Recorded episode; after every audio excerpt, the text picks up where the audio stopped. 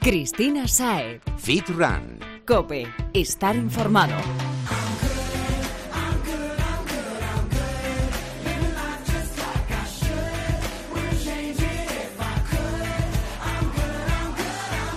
Muy buenas, Fitrunner. Bienvenido a tu programa de fitness, running y nutrición deportiva. Un espacio dedicado a ti y a tus necesidades, en el que intentaremos resolver todas las dudas que te surjan en el día a día y que recogemos a través de las redes sociales con ayuda de los mejores profesionales. Ah, bueno, y por supuesto, para contarte las claves que harán que llegues a tu meta de la manera más eficaz, eficiente y sobre todo algo que es súper importante, para que lo hagas sin poner en riesgo tu salud y sin que todo esto suponga un sacrificio porque no lo es. No se trata de una obligación, sino de una forma de vida. Y lo recalco, forma de vida. Aquí lo importante es que incorpores los hábitos saludables a tu día a día y no que los lleves a cabo durante un mes para luego dejarlo, ¿no crees? Bueno, crear adherencia, como nos contaba en el último programa el actual campeón del mundo de fitness physique, Ray Fit. Bueno, a por ello vamos y ya de paso a ver si clarificamos algunos conceptos que en demasiadas ocasiones nos dejamos llevar por lo que oímos decir que es bueno sin ni siquiera cuestionarnos si lo es o no. Y en caso de que sí lo sea, ¿por qué motivos? Bueno, veremos. En fin, que no voy a enrollarme más porque tenemos muchos temas por delante e invitados muy interesantes a los que no vamos a hacer esperar. Afina la oreja y escucha atento los consejos que tienen los profesionales para ti. Uy, prometo que ya mismo empezamos a saludar a los interesantes expertos, pero Permíteme antes que te cuente cómo puedes encontrar las redes sociales del programa para que, como decía al principio, puedas ponerte en contacto con nosotros y así nos cuentas pues todo lo que te apetezca, tus dudas, tus progresos. Compartas tu día a día con nosotros.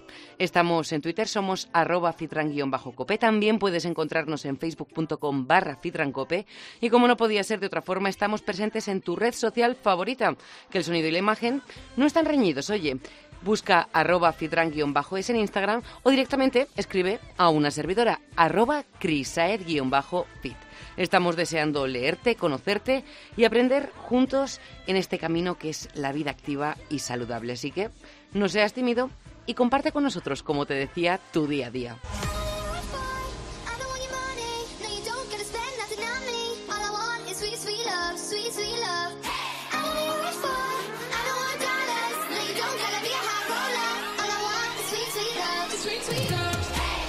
Comentaba en la entrada que somos muy confiados con lo que vemos y escuchamos por ahí, y aunque haya excepciones, la mayoría somos también bastante dejados a la hora de investigar por nuestra cuenta y documentarnos para comprobar si son o no ciertos los atributos que se predican sobre unos y otros productos. Bueno, para intentar entender lo último y más sonado del momento, hemos contactado con la Sociedad Española de Endocrinología y Nutrición. Ellos nos han puesto en contacto con el doctor Luis Miguel Luengo, miembro del área de nutrición de dicha sociedad. ¿De qué vamos a hablar con él? Adivina de los probióticos. Una palabreja que hasta hace nada era desconocida y que desde hace bien poquito está en boga de todos. Doctor Luengo, bienvenido y gracias por atender a los micrófonos de COPE. Encantado, gracias a ustedes. Doctor, antes de entrar en sus propiedades y usos que, como he dicho, creo que todos los tenemos bastante difusos, ¿podría explicarnos un poco a qué se refiere el término probiótico? ¿no? ¿Qué es un probiótico? Bueno, un probiótico es eh, algún tipo de microorganismo, generalmente bacterias, pero también algunos tipos de, levaduras, que una vez que los ingerimos junto con alimentos, son capaces de sobrevivir al ácido del estómago y colonizar en nuestro tubo digestivo. Y una vez allí son capaces de realizar funciones que nos resultan de beneficio para nuestro organismo. Entonces diríamos que es algo que nos puede venir bien siempre independientemente del momento de nuestra vida en el que nos encontremos, o por el contrario debemos usarlo en determinadas circunstancias?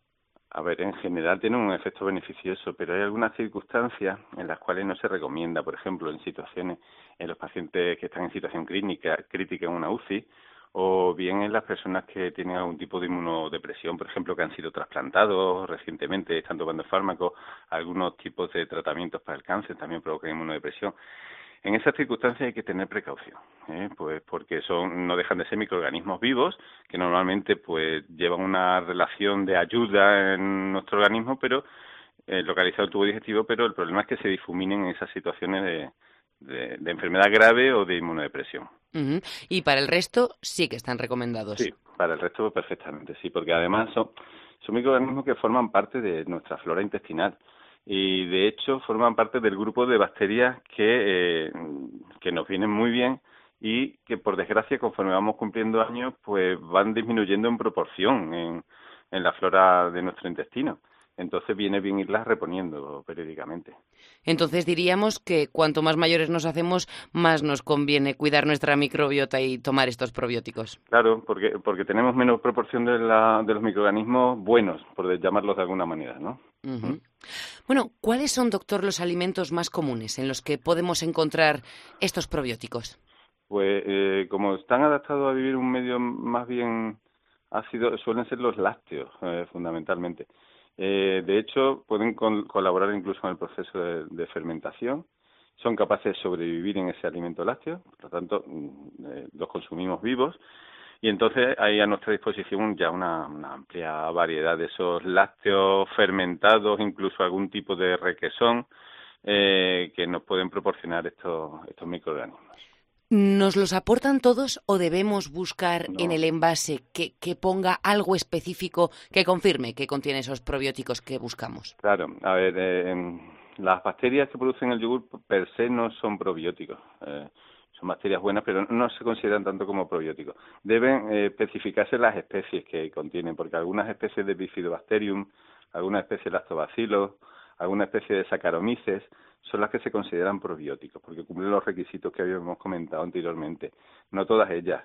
Y las dos especies de bacterias que mm, definen lo que es un yogur según la legislación no tienen por qué entrar en este grupo de probióticos. Deben ser aparte y debe especificarse pues el bifidobacterium tal o el lactobacillus tal o el saccharomyces tal, ¿no? O combinaciones de varios. Estos componentes que acaba de mentar ¿Van a tener el mismo efecto beneficioso o cada uno de ellos incide sobre una parte? A ver, eh, lo que, de lo que podemos hablar es aquello de lo que se ha demostrado. Entonces, se ha demostrado que determinadas cepas de determinados microorganismos pues sirven para tratar las diarreas que ocurren después de haber tomado un tratamiento antibiótico, por ejemplo, que eso es bastante común, ¿no? O otras sirven pues en determinadas gastroenteritis de otro tipo, o otras pueden ayudar a prevenir algunos tipos de eczema. Eso solo podemos decirlo a ciencia cierta con las cepas con las que se han hecho los estudios. Pero es lógico pensar que unas cepas en mayor grado y otras en menor, pero pueden contribuir de forma genérica como grupo más o menos a los mismos efectos. Pero no podemos afirmarlo a ciencia cierta solo de aquella en la que tenemos evidencia, claro. Ahora mismo acaba de hacer matices, ¿no? Por ejemplo, sirven para después de una diarrea, después de cuando sentimos que esto significa que quizá este furor que está habiendo en la sociedad de que ahora parece que prácticamente a diario todos debemos consumir probióticos, quizá más que una necesidad pueda ser mm, un efecto de un muy buen marketing o es beneficioso independientemente de que no tengamos ningún mal tomarlos a, diario. en, un estado de salud eh, eh, es beneficioso. ¿eh? Y está demostrado que, igual que las bacterias que tenemos en la flora de este grupo, digamos, beneficiosas, de, de las buenas, pues estos probióticos pues también nos ayudan a conseguir, a producir vitaminas, a producir aminoácidos a partir de sustancias de desecho en nuestro organismo, a prevenir la entrada de microorganismos que nos puedan producir enfermedades a través del intestino. Eso está demostrado en, en situación de salud, pues nos ayudan a todas estas cosas.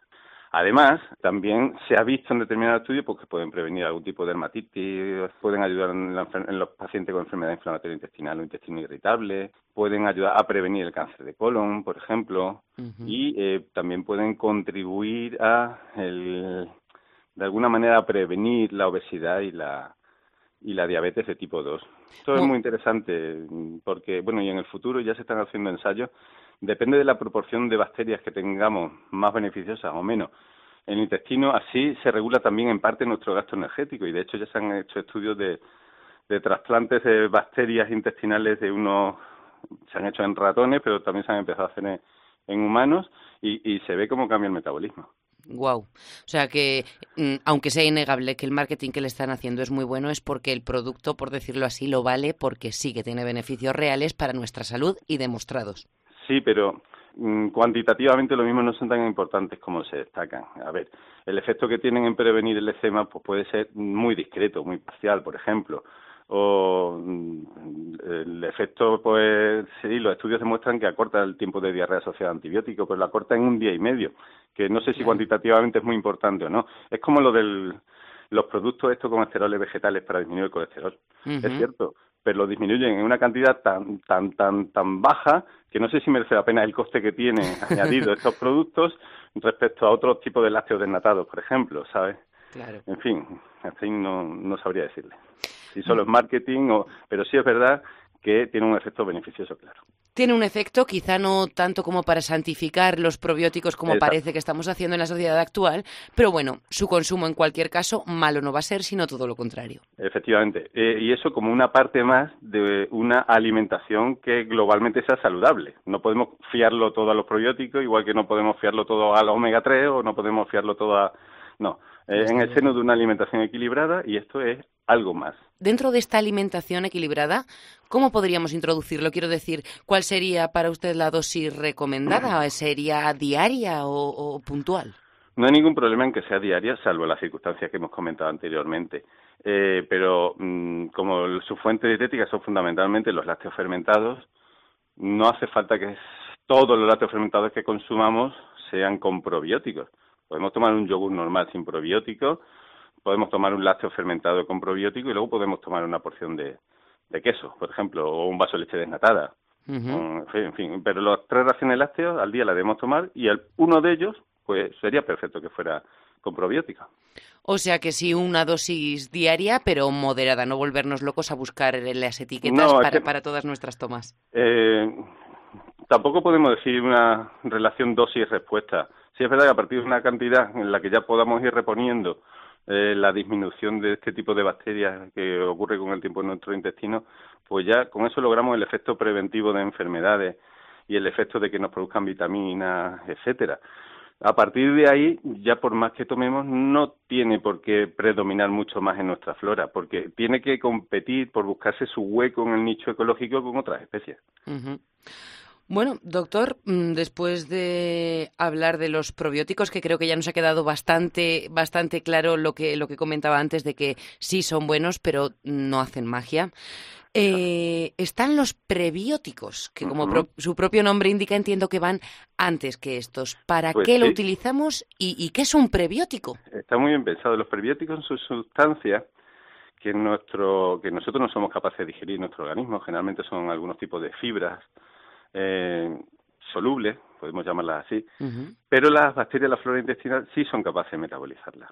¿eh? Sobre todo estas bacterias que conocemos como probióticos, es decir, son el combustible de los probióticos.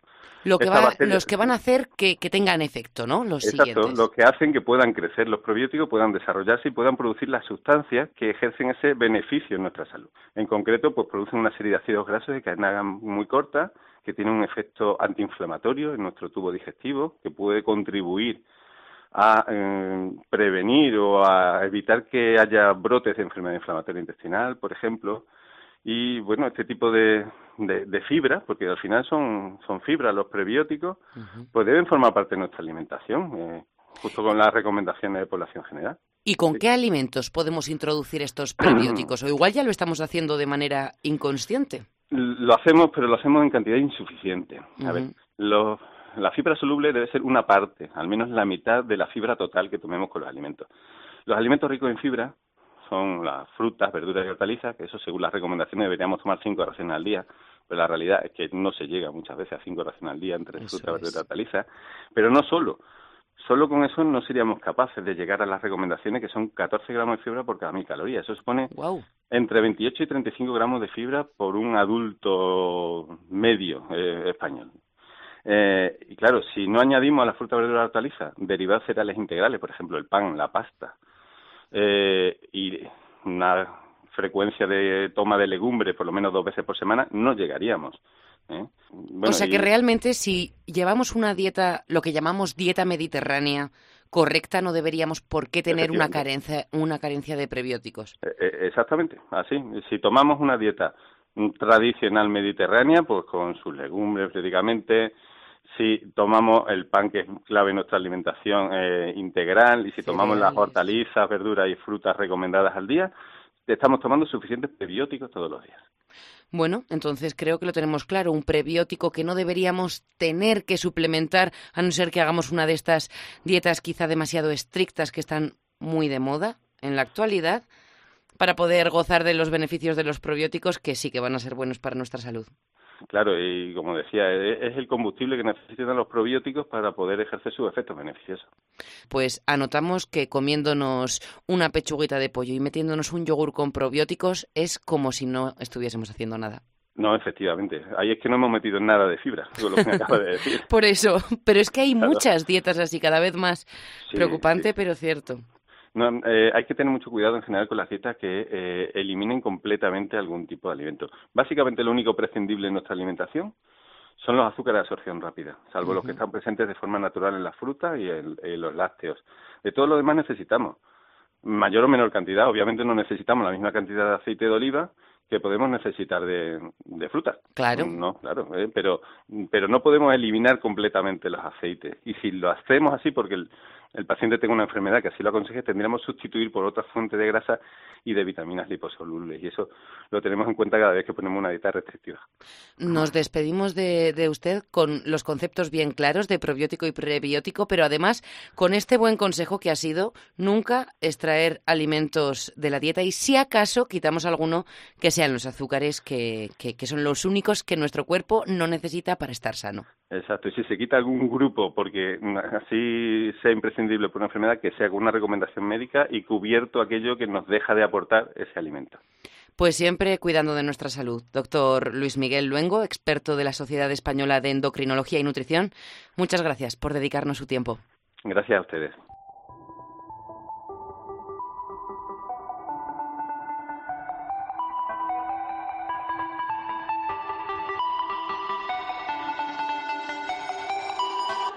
Aunque todo pueda y sea para todos, siempre hay matices. Vamos a ver qué opinan los profesionales del grupo de centros deportivos Arsenal.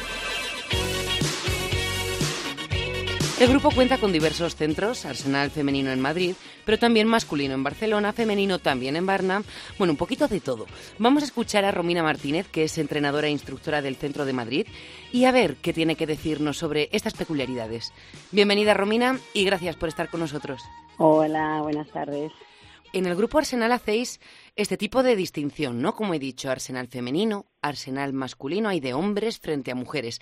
Y nos ha resultado curioso, dado que cada vez más se nos intenta concienciar de que el entrenamiento, independientemente de nuestro género, no tendría por qué variar, dado que por genética ni a las mujeres nos va a salir un tren superior tremendo como el de un hombre, ni a los hombres un glúteo respingón como a nosotras. De modo que la primera pregunta no puede ser otra. ¿Por qué habéis creído oportuno hacer esta diferencia ¿no? en vuestros centros? Bueno, en nuestro grupo Arsenal hacemos esta distinción porque nos especializamos en la personalización del entrenamiento. No marcamos esa diferencia entre mujeres y hombres, pero sí nos gusta especializarnos en cada género. Por ejemplo, a los chicos les gusta hacer deportes un poco más duros o un poco más de tren superior o, o quieren estar un poquito más fuerte a nivel de tren superior, pero bueno, las chicas por ahí quieren otros objetivos, entonces estamos especializados en darles a cada uno, a ellas y a ellos, lo mejor y estamos dispuestos a eso en Arsenal. Por eso queremos ofrecerles lo, más personalizado posible las clases dirigidas. bueno, y, ¿y qué diferencia, Romina, nos vamos a encontrar ¿no? en los servicios que se ofrecen a unos y a otros? A ver, en realidad eh, lo que es el grupo de clases semanales es a la carta, digamos. Las chicas por ahí también eligen un poquito más más baile, flamenco, de todo un poquito. Entonces, por eso eh, marcamos esa diferencia entre cada, cada género. Bueno, como he comentado, cada vez las mujeres estamos un poco más concienciadas, ¿no? De que, de que independientemente de que practiquemos una disciplina u otra, nuestro cuerpo no se va a comportar como, como el de un hombre. Entonces, ¿habéis notado que haya una demanda creciente de actividades, como tú decías al principio, un poquito más quizá duras por parte de las chicas? Pues claro, sí, por ejemplo, eh, eh, cada vez la, las carreras, cada vez hay más chicas. Entonces, nada, cada vez las mujeres se animan un poquito más a clases o actividades duras, entre comillas, y, cada vez nos acercamos un poquito más ahí pisando los talones a los chicos, pero que al final esa diferencia no existe, porque cada vez estamos un poquito más nivelados, digamos. Entonces sí que están demandando cada vez más ellas un tipo de deporte que quizá hace unos años no se planteaban hacer. Sí, sí, sí, cada vez está, por ejemplo, en Arsenal Madrid tenemos muchas actividades de boxeo, eh, tenemos actividades nuevas ahora de entrenamiento de suspensión que requiere un poquito más de control y de fuerza en tren superior. Entonces las chicas cada vez se animan un poquito más a trabajar, digamos, esos grupos musculares que somos más débiles, pero lo vamos a conseguir. En Arsenal estamos totalmente convencidos de que el deporte es para todos por igual y que cada cada actividad requiere su, su dureza y por qué no las chicas podemos estar ahí con ese objetivo. Si me permites, te voy a hacer una pregunta que quizás sea un poquito más biológica, ¿no? Porque, claro, esta, en esta distinción habréis notado cómo afecta, más que quizá en otros centros eh, mixtos, cómo afecta el periodo al entrenamiento de las mujeres. El periodo afecta eh, a nivel hormonal, claro está, y todos lo sabemos, que estamos un poquito más cansadas a la hora de, de, de, tener eh, justo ese, eh, esa, esa fase, digamos, esos días, pero no tiene por qué afectar. Hay, hay chicas, eso sí es verdad, es muy muy genético de cada una, muy propio, que hay gente que le afecta un poquito más o un poquito menos, pero bueno, en esos días más complicados podemos hacer una actividad un poco más tranquila, por ejemplo, una clase de yoga muy muy eh, basada en la meditación, en unos buenos estiramientos. Entonces, eh, nunca hay que dejar de hacer actividad física, que nada sea un impedimento a la hora de querer entrenar y estar mejor con una misma. Me ha encantado esa frase, que nada sea un impedimento. Claro, claro. Si te parece, Romina, vamos a detenernos en un tipo de entrenamiento más concreto, ¿no? Porque, bueno, la primavera está a la vuelta de la esquina y con ella llegan las tropecientas convocatorias de carreras de obstáculos que tanto nos gustan a chicos y a chicas. Claro, hombre. ¿La preparación sería similar para ellos que para nosotras o cada uno debería incidir un poquito más en el entrenamiento en alguna dirección concreta? Sí, es verdad lo que te comentaba antes, que los chicos quieren actividades más duras, son más rudos, las chicas un poquito más, decir, o más delicadas en el sentido a nivel hormonal, pero las actividades con obstáculos es igual para todos. Eso es lo bueno. O sea, tú eres chico chica, da igual el sexo, tienes que hacer los mismos obstáculos, las mismas pruebas, los mismos kilómetros que hacen los chicos.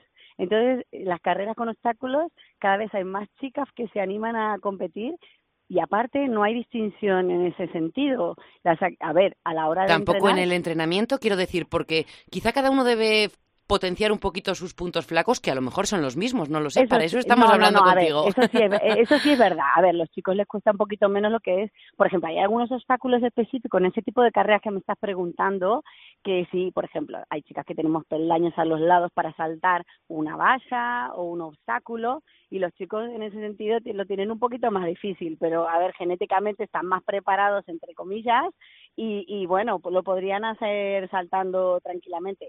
Pero eh, las chicas a la hora de entrenar, sí, eso sí que he detectado un poquito más, que estamos un poquito más débiles entre superior, pero eso es pura genética. Pero si se entrena, eh, lo que te decía antes, no hay nada que, que impida hacer una prueba de estas y es igual para todos, solo que el entrenamiento un poquito más específico a nivel de, de, fuerza sobre todo, solo fuerza, mejorar un poquito más las chicas, pero luego lo demás estamos todos en, el, en, lo mismo, digamos. Bueno, entonces nos queda claro que independientemente de si seamos hombres o mujeres, necesitamos correr, necesitamos estar fuertes para superar una de estas carreras de obstáculos.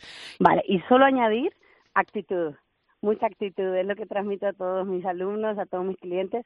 Actitud es súper importante de guerrero, de retarte y de ponerte objetivos siempre cada año, cada seis meses, o sea, o cada mes decir, este mes me voy a proponer tal cosa, pero siempre tener esa actitud positiva. Eso siempre. Y meta culminada significa objetivo nuevo a la vista. Claro, claro, claro, tal cual. Pues Romina, con estos consejos creo que todos, hombres y mujeres, estamos listos para trabajar en esa preparación, ya no solo de las carreras de obstáculos, como decíamos, que se asoman en el calendario, sino en esa que nos guiará a nuestro objetivo, sea de salud, físico o simplemente de bienestar. Bueno, espero que les haya servido de algo y nada. eh, aquí estamos para lo que necesiten. Muchas gracias y espero que volvamos a hablar pronto. Un saludo. Cristina Saez. Fit Run. Cope. Estar informado. No nos vamos aún porque tenemos que charlar con dos amigos súper top que seguro nos van a dejar consejos inminentemente prácticos que nos van a venir fenomenal para aplicar en nuestro día a día. La primera, con dulce carácter, dulce sangre también. Y bueno, si es que todo lo que tocas se convierte en una delicia. Hora de entrar en la cocina con Candy Fit Cheat Meals. Si eres usuario activo en Instagram, seguro que ya la conoces y si no es así, no tardes en localizar su perfil y comenzar a salivar con las deliciosas y sencillas recetas fit que nos prepara esta granadina a diario. Atento, ella es Candy-Fit-Cheat Meals y tiene una de ideas que vamos, su monumento en las plazas principales de los municipios de todo el globo terráqueo ya se están preparando por todo lo que nos ayuda con estos platos que hacen que llevar una dieta sana y equilibrada sea divertido y muy, pero que muy sabroso, dulce, pero ojo, sin azúcares de estos que no, no queremos en nuestro día a día. Candy, bienvenida y gracias por alejar tus dulces manos de los fogones para charlar con nosotros. Hola, buenas tardes. Bueno, pasteles, crepes, croissants, golosinas, también haces platos salados, recetas más o menos ligeras, ideales para según qué momentos del día, unas para antes de entrenar, también para recuperarnos, para las comidas del día a día, para los deliciosos pecados que nos pegamos en los días festivos. Pero ¿cómo se te ocurren todas estas delicias? Bueno, eh, normalmente intentaría comprarlos, pero como puedes comprender, traen mucha cantidad de azúcar añadido en las cosas eh, normalmente que las compramos por ahí. Y entonces, pues, eh, yo intenté buscar una manera de hacer lo mismo, pero añadiendo fruta fresca, e ingredientes saludables, sin edulcorar y sin azúcar añadido. Bueno, es que es una gozada. en cualquier cosa, Candy, tú antes de darte por la receta fit, ya cocinabas bien, ¿verdad? Porque cualquiera no termina con una preparación como la que queda en tus platos. Vamos a ver, eh, eh, esto es cuestión de práctica. Sí cocino, me enseñó mi abuela a cocinar desde pequeña y entonces he estado con mi abuela y todo lo que, que aprendí me lo enseñó mi abuela, pero que sí, me da bien la cocina, la verdad. Es un hobby, la verdad, es un hobby. Se nota porque dicen que lo que se hace con amor, ¿no? Que es el ingrediente secreto, siempre, siempre sabe mejor. Sí, desde luego que sí. Bueno, ¿cuándo decides comenzar a compartir con los usuarios de Internet tus truquitos de cocina? Bueno, pues empecé la página pues a raíz de eso. Mm, ya existían muchísimas páginas fit, ¿no? Pero ninguna que estuviera especializada en dulces sin azúcar siempre añadía el azúcar, pero cambiando el nombre, ¿no? Como panela o azúcar bio. O sea, el azúcar, el azúcar donde sea. No existe un azúcar saludable. Totalmente de acuerdo. Lo que pasa es que parece que si no leemos la palabra azúcar como tal, nosotros mismos nos autoengañamos. Sí, el azúcar está disfrazado con un montón de nombres y, hoy en día la, la población mm, no tiene acceso a toda esa información. Y entonces empecé a investigar y a indagar. Y a raíz de eso, pues todo lo que voy a comprar en el supermercado, pues lo miro las etiquetas. Tardo más mirar las etiquetas y que comprar lo que necesito. Uy, me suena. Creo que somos de las que pasamos horas en los supermercados. Sí, sí, sí, sí, sí. Es muy difícil hoy en día comprar un producto que no, que no haya azúcar añadido en él. Bueno, pero merece la pena detenerse en ello porque al final es nuestra salud, como decías. Sí, sí, desde luego, desde luego. Bueno, he dicho que haces absolutamente de todo y con una pinta increíble, increíble. Y a ver, la pregunta que te voy a hacer es muy difícil porque ni siquiera yo sabría decirte qué es lo que más me gusta de todo lo que he probado siguiendo tus recetas. Pero, ¿cuál dirías que es tu plato estrella? Ese que, que más te gusta comer, que más disfrutas. A mí las tortitas. Mm. Las tortitas me encantan. Es que al final los básicos vencen, ¿eh? Sí, sí, las tortitas, las gatas son mis preferidas. Y las barritas, las barritas mm. energéticas. Que es lo que últimamente vemos que estás preparando mucho para cargar, las pilas antes del entrenamiento. ¿Cómo las haces? ¿Nos cuentas un poco cómo podemos preparar nosotros estas barritas en casa, sin aditivos? Por supuesto, mira, con crema de cacahuete sin azúcares añadidos o una crema de frutos secos, la que más te guste, Mm. la puedes hacer casera, como de almendra, pistacho, eh, nueces o cacahuete, eh, le llevas al, al, al fuego y le añades luego, pues, dátiles hidratados para dar el dulzor. Y luego, pues, si la quieres de chocolate, pues le añades chocolate desgrasado en polvo y al remover todo eso un poquito en el fuego se despegará del fondo de, de la olla, de la olla, perdón. Y entonces, pues, se solidifica, la aplastas, la abres y esperas un, para que se temple y la cortas del, del tamaño que quieras. O sea, yo lo, pe- lo que pasa es que yo lo peso todo, cada barrita sale 10 gramos y entonces sé la cantidad de, de grasas saludables que estoy comiendo. Ojo, es calórica, pero claro, lo que estamos ingiriendo es una grasa altamente saludable, sin azúcares añadidos y no es perjudicial para nuestro organismo, como es las que venden por ahí llenas de azúcares y mm, lo que llamamos ultraprocesados, ¿no? Sería. Bueno, y lo que hemos dicho, que es que no estamos hablando de una barrita para comernos antes de ir a la cama, sino de una barrita energética para antes de hacer una actividad deportiva, o sea que esas calorías extras nos van a venir fenomenal. Sí, sí, sí, sí. La grasa, eh, la grasa, las grasas saludables eh, son bienvenidas siempre en el organismo, porque mucha gente tiene miedo a las grasas y no tenemos que tener miedo a las grasas. Tenemos que tener miedo a las harinas refinadas, a los aceites refinados, a los ultraprocesados, pero no a las grasas saludables. Totalmente, o sea que nos preparamos rápidamente unas barritas energéticas con una crema de frutos secos pasada un poquito al fuego con unos dátiles. Sí, sí, sí, sí. Y ahí le puedes añadir el, el que quieras, arándanos, uvas pasas, higos, eh, eh, coco deshidratado, Mm. cambiando el sabor. Y la podemos hacer proteica también añadiendo clara de, de huevos. También removiéndolo todo en el fuego y añadiendo clara de huevos. ¡Ay, qué bueno! Sí, sí, salen, salen espectaculares. También podemos bañarlas en chocolate sin azúcares añadidos. Ya tenemos una barrita ya espectacular. Por un día que te vas a quedar muchas horas sin comer, pues te puedes comer perfectamente una barrita de estas. Y nada que envidiar a esas que nos venden por ahí. Absolutamente nada. No, absolutamente nada que envidiar.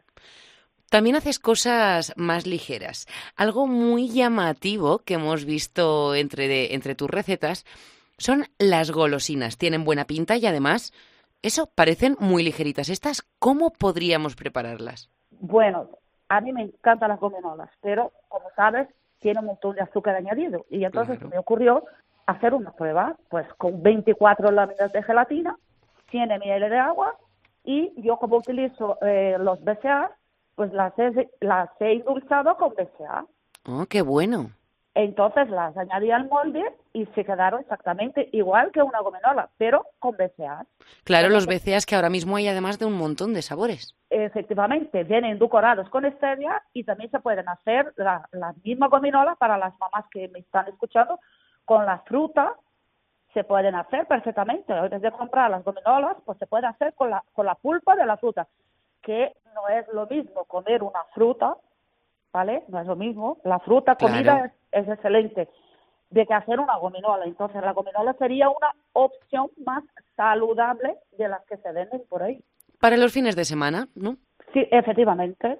Se me ocurre, Candy, quizá podríamos hacerla también con estas 24 láminas de gelatina, los 100 mililitros de agua y bolero. Por supuesto, el bolero también es una opción muy buena, que tiene infinidad de sabores y además salen riquísimos. Salen riquísimos. O sea que tenemos mil opciones para prepararnos unas chuches y poder Sí. disfrutar de nuestra bolsa sin sentirnos luego mal. Sí, sí, sí, perfectamente, perfectamente.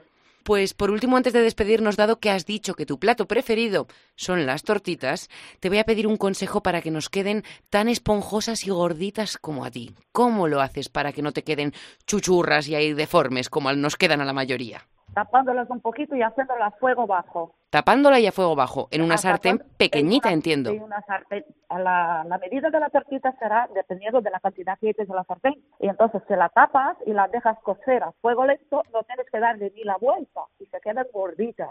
Qué pasada. Pues Muchas gracias. Candy, te voy a pedir que animes a todos los que nos están escuchando a que cuando tengan un antojo de un dulce, en lugar de bajar a la tienda, que es lo más cómodo, a comprar algo como decíamos, lleno de azúcares, grasas saturadas y súper procesado, se preparen una de estas cosas que, como estamos viendo, no tiene por qué ser muy laborioso ni costoso de tiempo. No, no, no es nada laborioso. Lo que pasa es que la gente al verlo se cree que tarda más de lo que, de lo que parece ser en la foto, ¿no? Pero yo normalmente tardo 10 minutos en hacer las tortitas, en montarlas y, y sacarle la foto, prácticamente. Eh, pues nada, yo animo a todos los que me están escuchando ahora mismo que antes de salir a comprar eh, productos ultraprocesados, que animéis, que os animéis a haceros en vuestras casas eh, vuestras recetas saludables, aparte de que os vais a ahorrar dinero, no tienen nada, absolutamente nada que envidiar a lo que se vende por ahí. Así que animo a todo el mundo que haga sus postres y sus, snacks saludables en casa. Pues totalmente, que así cuidamos nuestra salud y, como has dicho, también nuestro bolsillo, que es muy importante, que hoy en día se está poniendo todo por las nubes. Sí, sí, efectivamente. Muchísimas gracias, Candy, por compartir este delicioso rato con nosotros. Te seguiremos. Yo al menos sabes que lo haré y estoy deseando ver tus nuevas creaciones para ponerlas en práctica. Gracias a ti. Hasta pronto. gracias. Hasta pronto. Creatividad, sabor, colores, formas y, por favor, con la menor cantidad de azúcares posibles. Tampoco queremos alimentos ultraprocesados, harinas refinadas. Bueno, es lo que todos buscamos y lo que nos ha compartido Candy Fit Cheat Meals. Ahora te toca a ti compartir tus recetas con nosotros. Escríbenos en las redes sociales contándonos cuál es tu creación más top y nos pondremos en contacto contigo para que la compartas en el próximo podcast. Estamos deseando escucharte.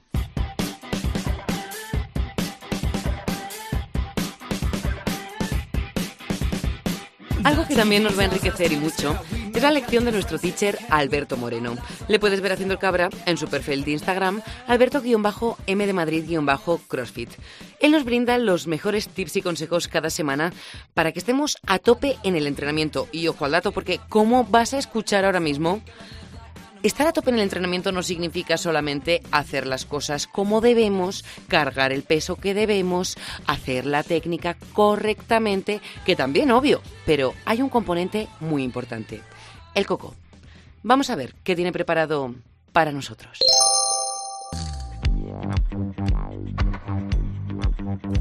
Hola Fitrunners, hola Cristina. Esta semana os traigo una serie de consejos un tanto más especiales que en semanas anteriores en las que nos hemos centrado en aspectos más concretos del entrenamiento. Y es que, ¿qué pasa si no tenemos la motivación suficiente para entrenar? O si estamos entrenando pero estamos un poco con los ánimos bajos. ¿Cómo potenciamos esta motivación? Pues con una serie de pautas muy sencillas. La primera es que no hay actividad física sin música. Esto es algo básico. Créate una buena playlist con tus pelotazos, con tus grandes éxitos y póntela para entrenar. Porque está demostrado que el rendimiento aumenta con música que te agrade. Lo segundo, establízate objetivos y que sean reales y concretos. Valórate, hazte un análisis bien objetivo de tus posibilidades y con ello plásmate metas que seas capaz de cumplir. El siguiente consejo es que registres estos logros, registres estos objetivos, que registres en un diario y lo plasmes todo el recorrido que vas haciendo para conseguir estos objetivos. Esto también te ayudará a motivarte más cuando vengan esas épocas en las que estés más bajo de ánimo y puedas comprobar todo el gran proceso desde donde empezaste a donde estás ahora. El penúltimo consejo es que varíes el entrenamiento. Hazlo lo menos monótono posible para que te sea más divertido y más ameno. Y el último consejo, y el más importante de todos, es que tienes que disfrutar lo que hagas. Eso es básico. Si la actividad física que realizas no te gusta, cambia. La oferta de actividad física en el panorama deportivo actual es enorme. Simplemente infórmate un poquito y coge aquello que te guste. Espero que os hayan gustado estos consejos y nos vemos en el próximo programa, chicos.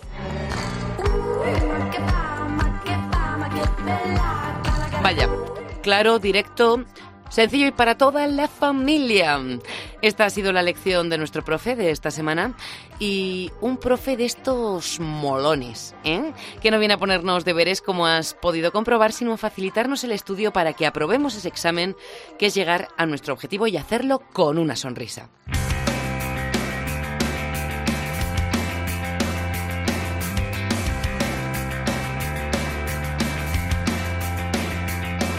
Ha sido un programa intenso en el que ha habido cabida para todo. Salud, entrenamiento, alimentación y como siempre risas y grandes personas que han compartido con nosotros su experiencia, lo que saben, lo que han aprendido y lo que creen que nos puede ayudar. A todos, gracias.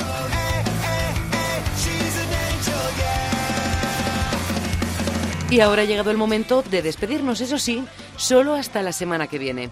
Y no es ni siquiera un hasta luego, porque como te he dicho al principio, puedes ponerte en contacto con nosotros cuando te dé la gana a través de las redes sociales del programa o a través de mi cuenta, claro, Twitter, Instagram o Facebook arroba fitran-cope, fitran-es o crised-fit.